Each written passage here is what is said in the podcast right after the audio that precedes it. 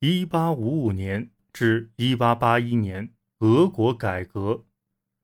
克里米亚战争给俄国带来了巨大的压力，从而为改革这个实际上非常落后的国家提供了充足的动力。健康问题和装备缺乏成为俄国军队的顽疾，同时人们越来越关注俄国农奴制在实践和道德上的影响。一八五八年，沙皇亚历山大二世开始致力于解放农奴，这成为将俄国带入工业化的时代，或者说，至少是跟西欧在同一世纪进入工业化时代的诸多举措中的第一步。当时，俄国是欧洲最大的帝国，但它的气候和辽阔疆域也让它在发展中碰到了其他国家。不曾遇到的社会经济障碍，俄国丰富的煤、铁、金、石油资源往往难以开采，而且在境内有众多不同的民族、文化、语言，其中包括全世界过半的犹太人。管理这样一个庞大的帝国，从来都不是件容易的事。俄国的政府和社会结构反映了它的军事基础。政治上，根据基本法，沙皇是由神授命的唯一统治者，这赋予了沙皇无限的独裁权。从理论上说，贵族、军队、官僚和东正会都应效忠于全俄的沙皇。为了实现有效的统治，这些当然全都是沙皇所需要的。沙皇亚历山大二世。试图对国家的社会和政治体系进行实质性变革。一八六一年，农奴被解放。农奴是被束缚在地主土地上的劳动者。如果土地易主，农奴也要随之一起转移到新主人手中。农奴的解放意味着俄国所有农民都脱离了原先的主人，获得了自由。他们通过交税获得自由，同时也可以通过交税购得农村份地。之后，农民就成为米尔的成员。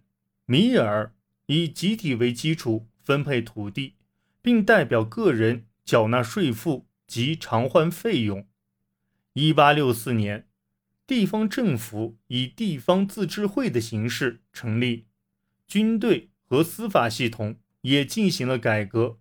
这些改革引起了政治上的反对，但同时也带来了浓厚的乐观情绪。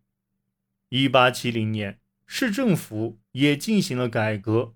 一八六二年至一八六三年，有限自治权已经扩展到莫斯科和敖德萨。一八七零年后，选举权的改革使所有阶层代表可以进入市议会。即杜马，虽然这种代表权是建立在税赋和产权基础之上的，城市杜马担当管理城市财政等一系列职能。尽管议会的预算能力很差，贵族阶层对市议会缺乏兴趣，支配市议会的是工商业的代表。一旦俄国的工业化程度提高，随之而来的阶级分化将产生更严重的影响。随后发生在市政府和中央政府之间的冲突，导致了激进分子政治意识和身份认同感的产生，推翻沙皇统治势在必行。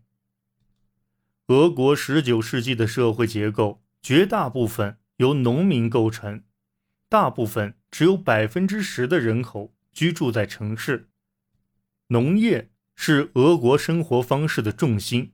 大部分人不分穷富，都靠土地为生。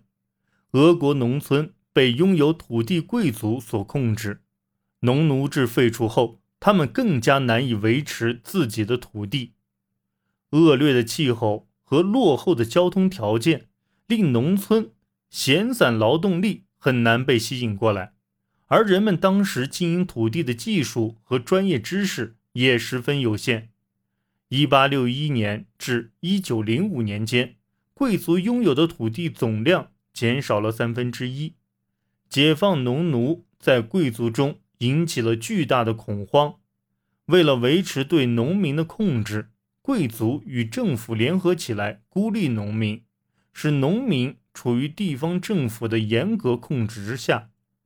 此外，贵族没能改进传统农业技术，这导致。农村经济相对衰退，从而进一步削弱了贵族阶层本身的地位。地主通常是政府的坚定支持者，但他们的力量却在减弱。获得解放前，农奴一直受困于赋税、长期兵役、旅行限制和体罚，但获得解放后，现实却令他们大失所望。为了获得自由。农民需要向政府支付四十九年的赎金。随着农村人口增加，土地资源越来越少，以前由地主做的决策，现在都由米尔来决定。大部分劳作都依靠人力。俄国的农业产量一直维持在西欧的三分之一至二分之一的水平。亚历山大。在一八六六年所做的尝试及其于一八八一年遇刺的事件，似乎都验证了这些反对改革者的决心。然而，如果没有进一步改革，俄国将沦为一个二等国家，处于那些工业化国家，特别是德国、英国及逐渐崛起的美国的控制之下。俄国已经在克里米亚战争中。败给了两大工业大国，并且试图与英国角逐对中亚地区的控制权。一八七零年后，俄国又面临新统一的德意志帝国的威胁。